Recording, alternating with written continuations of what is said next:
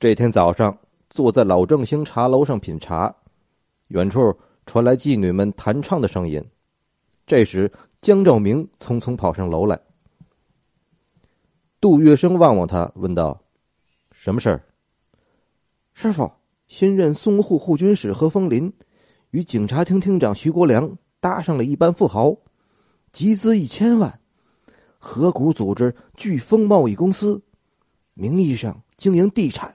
实际上，贩卖鸦片。杜月笙听了，灵机一动，很快领会过来。官府公开插手烟土业，是企图包办鸦片的信号。要进入“哼”字号的行列，就得趁官府包烟计划尚未实行之前，赶紧插一杠子。他连忙下了茶楼，回到皇公馆，找老板娘商量。这一大清早。杜月笙就找来林桂生，知道他并不是来狗欢，肯定是有什么急事，赶紧拿出公事公办的作风，把他请进了客厅。一坐下，林桂生就急急的说：“桂生姐，何督军新上任就染指烟土，我们也得赶紧开一家。”林桂生杜林桂生对杜月笙已经是言听计从。这要和官府对着干，他却犯了难。他忙说：“你师傅好歹是总探长，吃官饭的，恐有些不妥吧？”杜月笙眼珠一转，说：“也对，那我们就不要老板出面，由我来做。”林桂生点了点头：“这我相信你，你要多少本钱？”杜月笙掐弄着手指，算了半晌，这个办公司起码得买栋房子，至少有六万块，就差不多了。才六万？林桂生惊讶的问：“你不是说何督军资本一千万？你怎么只要六万？这要是干，咱就得好好干，可不能闹着玩啊！”桂生姐放心吧。杜月笙还是那股作风，胸有成竹的说：“我跟潮州烟土商有来往，手里头正有不少干货呢。”林桂生见他这么说，也就不问了。林桂生有个准则：用人不疑，疑人不用。既然信得过，就任由他去干好了。更何况这个人还是杜月笙呢。于是他接着问。那你打算让哪些人入股呢？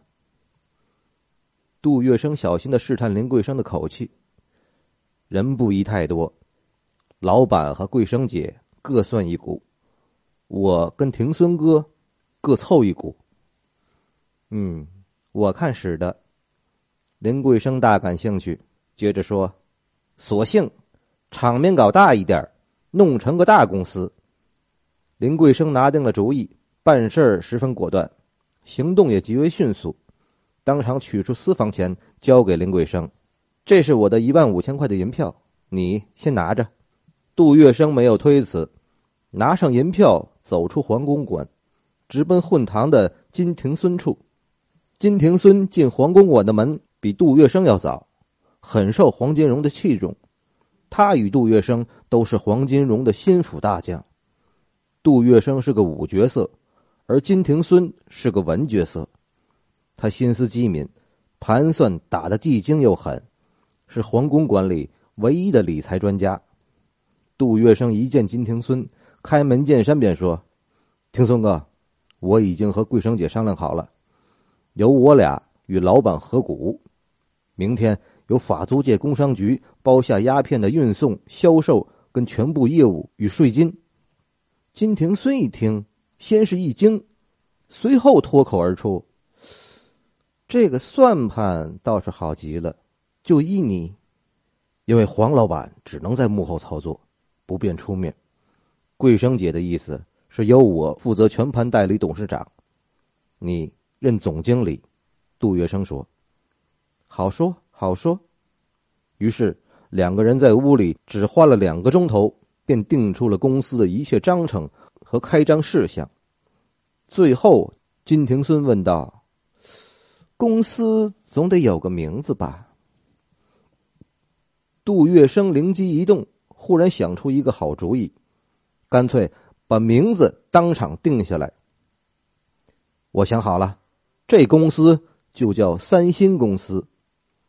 三星，对，一二三的三，三个金的鑫。老板的名字有个金，老兄尊姓也是金。我月生虽然没有金，也托你们的福，也算一个吧。嗯，这公司办好了，发大财。每日金子滚滚来呀，三三见九，九两，九十两，九百两。金庭孙说完，两个人不约哈哈的笑了起来。于是，这个以后在上海滩刮起旋风的三星公司就这么敲定了。三星公司最初设在法租界的围墙里，办公室与仓库连壤。弄堂门口装起了大铁门，由安南巡捕日夜把守。从弄堂口到弄堂底有三道铁栅栏，每过一道便都有便衣巡捕盘问。弄内五栋房子，第一栋设写字间、会客室、警卫宿舍，其余全部用来存放鸦片。黄坚荣不露面，由杜月笙担任董事长，金廷孙出任总经理。有了规模宏大的三星公司，法租界的烟土、批发、零售全部集中在此，场面煞是红火。开设之初，比英租界最有名气的潮州帮大土行还是要逊色一些，但是它发展势头迅猛，大有后来居上之势。